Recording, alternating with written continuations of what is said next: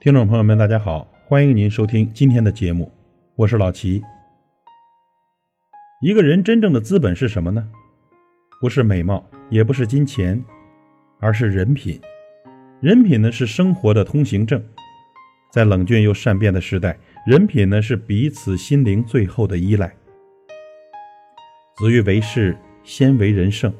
喜欢一个人呢，始于共鸣，陷于才华，忠于人品。可见人品对一个人的重要性。好人品呢，是一个人最宝贵的财富，它构成了人的地位和身份，它是一个人真正的最高学历，是每个人的黄金招牌。要知道，人品是最好的学历。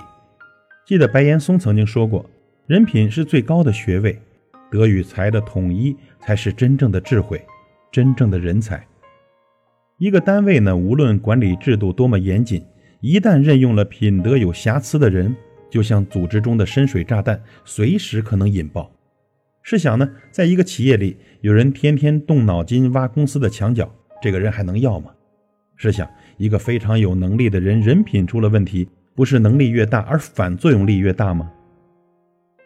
罗斯福说过：“有学问而无品德，如一恶汉；有道德而无学问。”如一匹夫。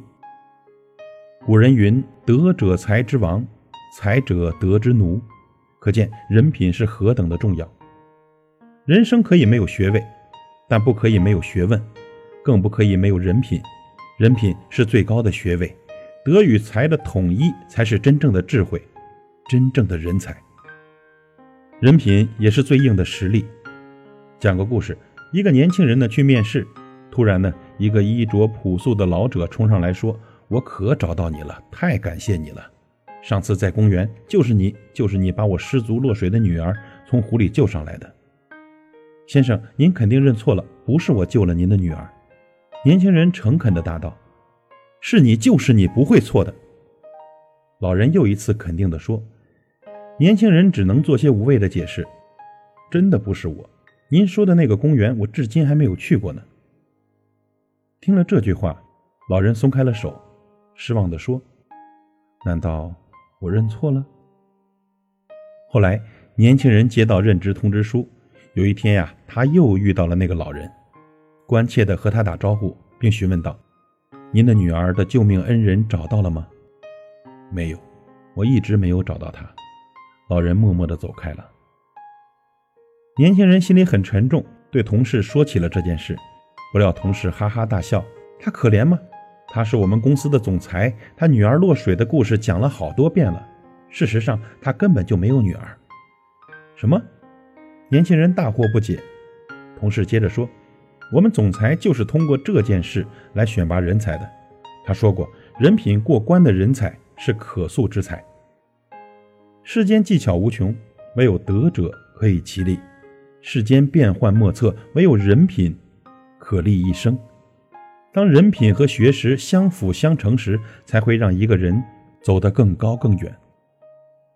人品也是最宝贵的财富。《左传》记载：“太上有立德，其次有立功，其次有立言，传之久远，此之谓不朽。”此处所说的立德，便是指会做人，拥有好人品。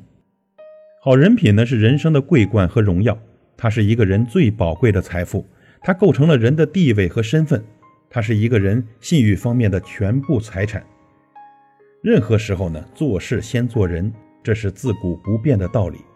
如何做人，不仅体现了一个人的智慧，也体现了一个人的修养。一个人不管多聪明、多能干，背景条件有多好，如果不懂得做人，人品很差，那么他的事业以及人际关系将会大受影响。只有先做好人。才能做成大事。孔子说过：“德才兼备，以德为首。德若水之源，才若水之波。”林肯也说过：“品格如同树木，名声如同树荫。”我们常常考虑的是树荫，却不知树木才是根本。所以呢，人品好的人呢，自带光芒，无论走到哪里，都会熠熠生辉。所以，一个人真正的资本，不是美貌。也不是金钱，而是人品。感谢您的收听，我是老齐，再会。让青春吹动了你的长发，让它牵引你的梦。不知不觉，这城市的历史已记取了你的笑容。红红心中，蓝蓝的天，是个生命的开始。春雨不眠，隔夜的你曾空独眠的日子，让青春娇艳的花朵绽开了深藏的红颜。飞去飞来的满天的飞絮，是幻想你的笑脸。秋来春去红尘中，谁在宿命里安排？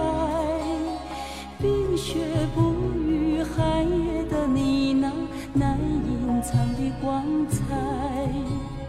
看我看一眼，把莫让红颜守空枕。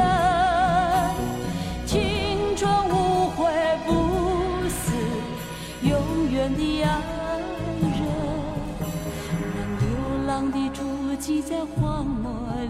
写下永久的回忆，飘去飘来的笔迹是深藏的激情，你的心语。前尘后世轮回中，谁在生？